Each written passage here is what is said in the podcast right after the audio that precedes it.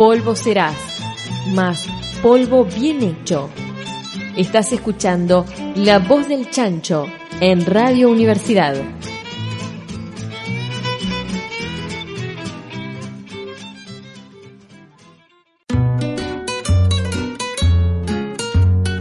Andrés, acabo de escuchar la primera parte de la crónica, el capítulo 1, y me quedé pensando que si yo fuera uno de esos chicos también, pensaría que esa persona misteriosa es un brujo. Todavía siento esa emoción de saber que las manos lastimadas de ese docente era porque cazaba ángeles. Lo primero que piensa uno cuando ve que alguien tiene la mano lastimada es que se martilló el dedo. Pero estos chicos del pasaje no pensarían eso. Y quizá yo tampoco. La idea de que, que detrás de un signo tan cotidiano puede haber algo maravilloso. Incluso no es solamente potestad del pensamiento mágico. Los más curiosos científicos también tienen ese ímpetu de la corazonada que los lleva más adelante. Y antes de volver al tema de las manos, habría que hacer una lista de estos escritores que más allá de la definición de la palabra escribir, ellos dictaban. Dostoyevsky era uno de esos también. Dictaba. A mí lo que me llama la atención es el proceso de elaboración de la historia, que si bien es constante pensamiento, llega un momento en que empieza a hacerse estética en el papel.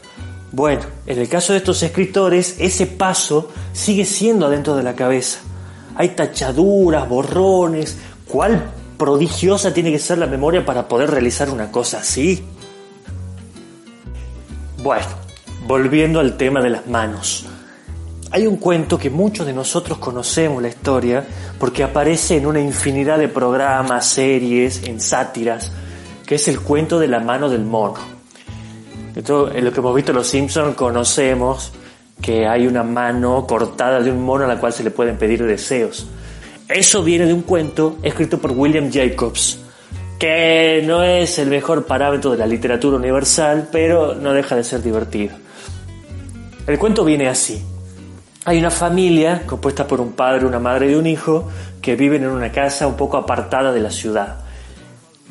Por motivos que no explica demasiado el relato, un mediodía invitan a un general hindú a comer a la casa. Parece que se conocían con el padre de esta familia. El general cae, una cara colorada, riguroso ese hombre, se sentaba y era un poco cabizbajo, no sonreía en ningún momento y cada tanto contaba alguna anécdota perdida. El padre le pide por favor que cuente la historia de la mano del mono y la familia se inquieta y empieza a jorobarlo al tipo para que cuente, que cuente, que cuente. Bueno, el hombre mete la mano al bolsillo y extrae una mano de mono pequeña. Y les cuenta con mucho pesar que eso era un talismán que permitía conceder hasta tres deseos a cada persona. Por supuesto lo tomaron a la chacota, pero el hombre seguía ahí en su tono metálico. No hacía ninguna gesticulación, no se reía, no era una broma. ¿Y cómo consiguió la pata del mono? La obtuve de una persona que había pedido deseo antes que yo. El último de ellos fue la muerte. Tratan de comprársela y el hombre, en un acto benévolo, arroja la pata del, del mono a un fuego de la chimenea que había ahí. Y ahí nomás se padre la familia va y la extrae. Y el hombre les advierte, no la utilicen para pedir deseos. Yo no me hago responsable. Yo quería quemar esta pata de mono. El hombre se va. Nuevamente la familia queda pensando, y bueno, ¿qué podemos pedir? ¿Y qué podemos pedir? Tenemos un talismán que concede deseos pero parece que era una familia demasiado en sueño americano y lo primero que se le ocurre al padre para pedir es plata para pagar la hipoteca. O sea, tenés un talismán que te concede el deseo que vos quieras y la imaginación de este hombre le permite elucubrar el pago de la hipoteca. Y el hombre pide pagar la hipoteca. Bueno, ¿cuánto cuesta la hipoteca? 50 lucas. Y cuando pide el deseo, ¡ah! grita el tipo y suelta la mano. ¿Qué pasó? Vinieron los otros dos familiares. Se movió como si fuera una víbora, dice el hombre. Quedó temblando y asustado, y lo adjudicaron a su imaginación. Nada más pasó. Transcurrió la noche, al día siguiente el hijo fue a trabajar y cerca del mediodía había un extraño hombre circulando la casa que no se atrevía a entrar. La madre sale a la puerta y finalmente el señor, vestido todo de negro, viene con la información de que el hijo había tenido un accidente en la fábrica y lo habían agarrado las máquinas. Y venía de parte de la empresa para dar la información y otorgar un sobre que tenía el pago del seguro. ¿Cuánto pagaba el seguro exactamente? 50 mil pesos. Un par de días después, ya habiendo enterrado al hijo, el descorazonamiento de estos padres era insoportable. Pero una noche la madre piensa en llantos que podrían utilizar la mano del mono para pedir el regreso de su hijo. Y sale corriendo y agarra la mano y el padre quería detenerle. Le dice, no, pero no te das cuenta de lo que pasó. Hemos pedido 50 mil pesos y la mano nos dio la muerte de nuestro hijo. Vos no lo viste a nuestro hijo, si pedís que vuelva a la vida, ¿sabés en qué condiciones estaría? Esta mano es maligna. Entonces la madre pide el, el deseo. Deseo que mi hijo vuelva a la vida. Y pasa un rato y nada. Se escuchaba solamente el viento. Pero a los minutos se empieza a sentir unos golpes en la puerta. Fuerte, ¡pah! retumbaban en toda la casa y empieza a correr hacia la puerta y el padre la agarra y le dice, no vayas, lo que hay del otro lado no es tu hijo. Y la madre, déjame, no le podés temer a tu hijo, déjame que le abra, vuelto. Entonces se suelta de él y corre hacia la puerta que estaba con llave y le costaba abrirla y mientras tanto el padre se arrastra hasta la chimenea y agarra la mano del mono para levantarle y pedir el último deseo. Y en ese momento los golpes cesaron. La madre abrió la puerta y con un alarido vio que todo lo que había afuera era solamente la noche con viento y un largo camino vacío que llevaba hacia el cementerio. Terrorífica la historia que acaba de, de mandarme en este audio, en esta audio carta. Y con respecto a lo que decías al principio, es verdad, es verdad que, que la capacidad de sorpresa hace a la fascinación. Y es muy recomendable sorprenderse por las cosas por las cosas cotidianas porque de esas sorpresas también vienen las grandes alegrías y por supuesto las grandes penas. Vamos a avanzar con el tema de las manos. Y mira vos qué curioso el autor que voy a traer yo acá colación y me gusta que así sea porque cierra de manera casi circular esta, esta aventura de audiocartas que hemos emprendido para la noche del martes en Radio Universidad. He, pensado en Miguel Hernández, igual que vos, Gustavo, en tu primera audiocarta.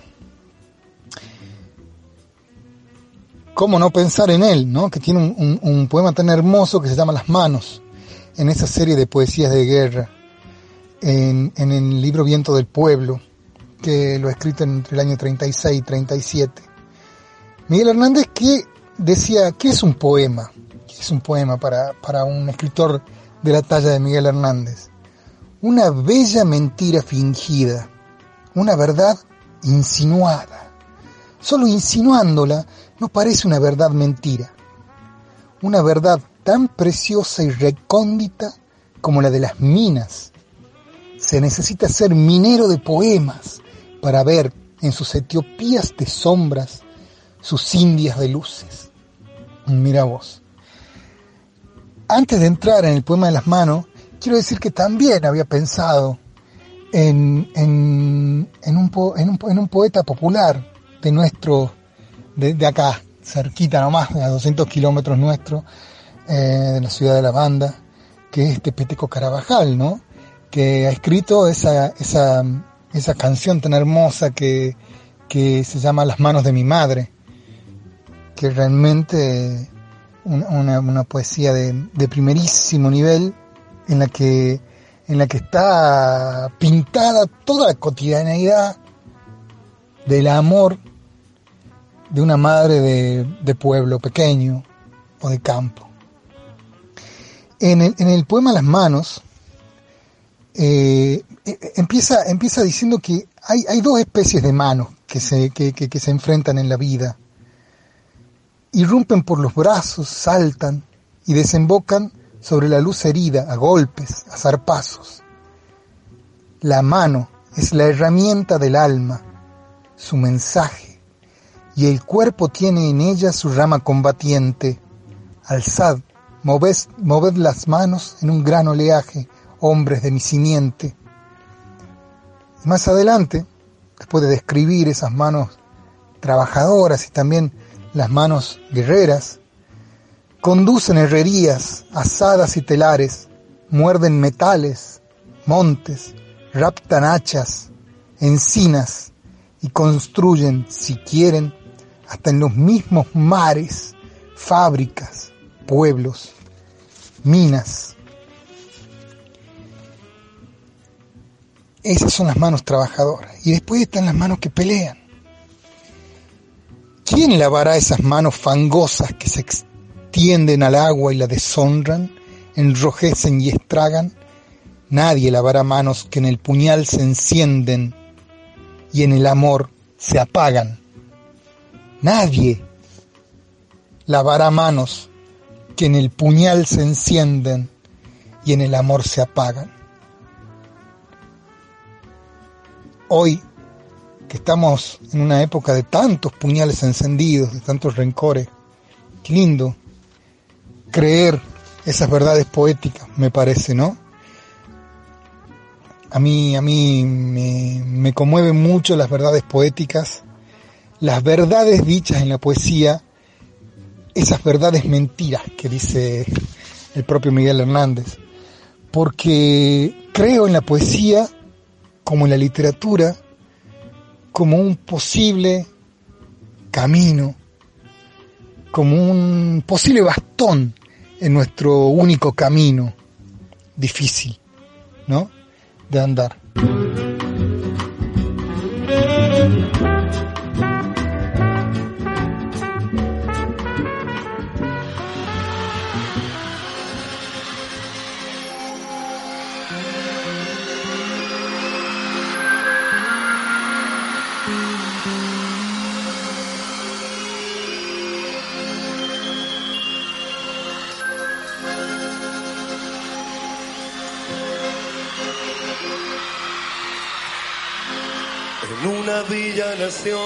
Fue deseo de Dios crecer y sobrevivir a la humilde expresión, enfrentar la adversidad, con afán de ganarse a cada paso la vida.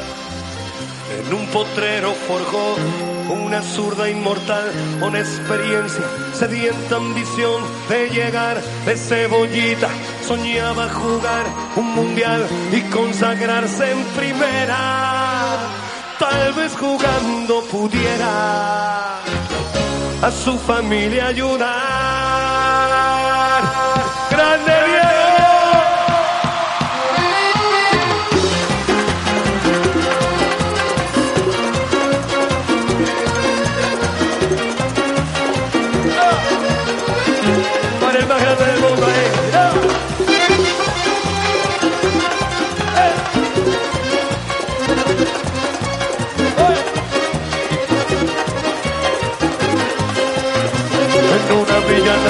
Fue deseo de Dios crecer y sobrevivir a la humilde expresión, enfrentar la adversidad con afán de ganarse a cada paso la vida.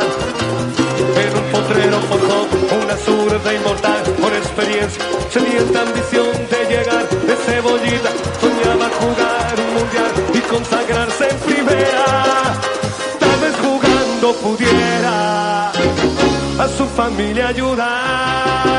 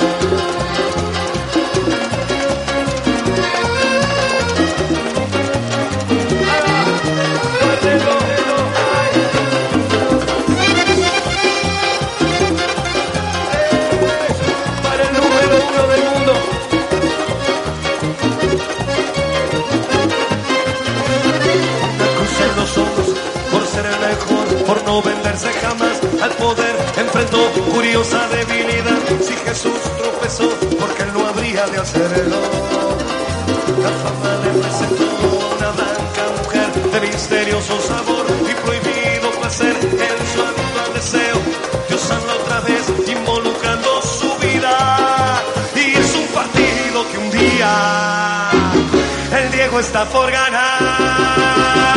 A poco que debutó, la voz de Joaquín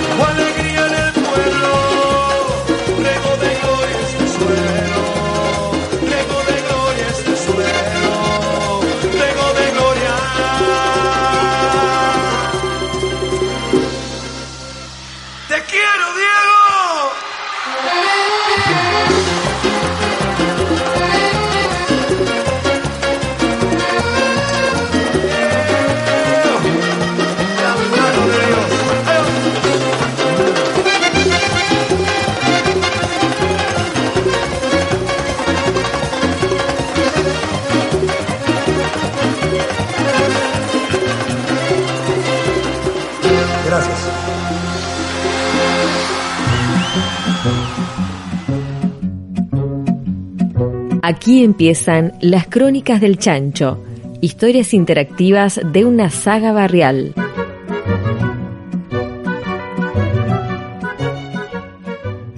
Crónicas del Chancho, capítulo 2, al romper y de carambola. Los seis chiquitos estaban en fila, firmes, en el medio del pasaje. Encaraban una moto que se dirigía hacia ellos prepeándolos a bocinazos. Los faroles acababan de prenderse para recibir la noche, a esa hora en que el barrio empieza a exhalar el ruido de los portones enrollables, las cadenas y las llaves que giran con esfuerzo. La moto bajó la velocidad y volanteó un desvío hasta morder el cordón de la vereda. Esquivó a los pendejos y siguió. ¿Cómo puteaba el conductor? Los chicos giraron el torso para devolverle palabras mejores, pero no despegaron los pies del asfalto. Cuando pasé por la par, me rogaron que les alcanzara la pelota que estaba casi en la otra esquina. ¿Por qué no va alguno de ustedes? Pregunté. El primero que se mueve, dijo uno, pierde y tiene que ir. Pero ni loco voy cerca del pool. Recién se metió el brujo.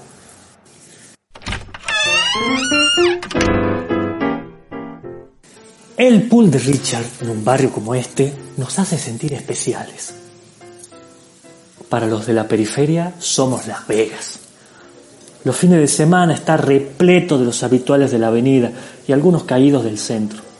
Esos días Richard se pilla el paño y trapea con la bandina. Hasta se peina, carajo.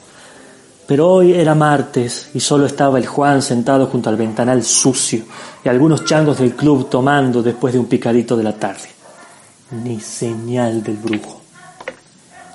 Juan me convidó de su vaso y me senté. Había pasado de la gomería a la facultad desde la mañana y por fin podía tomarse una cerveza. Después de conversar un rato, me dijo, ¿viste ese loco nuevo que anda de gabardina? Recién entró, miró la mesa de pool y volvió a salir. Estaba completamente empapado. ¿Empapado? A mí ese me da un poco de miedo, le admití. En ese momento entraron al pool dos muchachos que habían estacionado afuera. Fueron hasta la barra y pidieron ficha. Al ratito vemos que Richard se empezaba a enfurecer y bardeaba a los del club, pero ellos se reían. A Richard lo apodaron así, porque le faltan dientes, y a la R la pronuncia como una W. Suena igual a un yankee. Entonces es muy entretenido escucharlo putear. ¿Y qué hacen los changos? Le afanan el único bingo que tiene y se lo esconden hasta que lo ven reventar. Pero justo hoy Richard había decidido que ya no lo tomarían de punto. Entró gritando a la cocina y volvió con un cuchillo de carnicero. Todos los que estábamos ahí, incluso los del auto, rajamos a los empujones. Con el Juan ganamos la esquina y doblamos hacia la avenida. Él se seguía riendo. Por fin hicimos un alto y me dijo, le tenemos miedo a lo que no conocemos o a lo que conocemos demasiado bien de nosotros mismos. Me puso el bingo en la mano y cruzó la avenida al trote.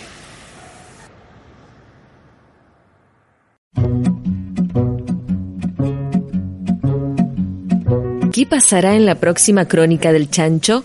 Depende de vos. Escribí al Instagram La Voz del Chancho y propone un tema, un personaje o alguna idea y se volverán parte de las crónicas. Vamos a escribir juntos esta historia.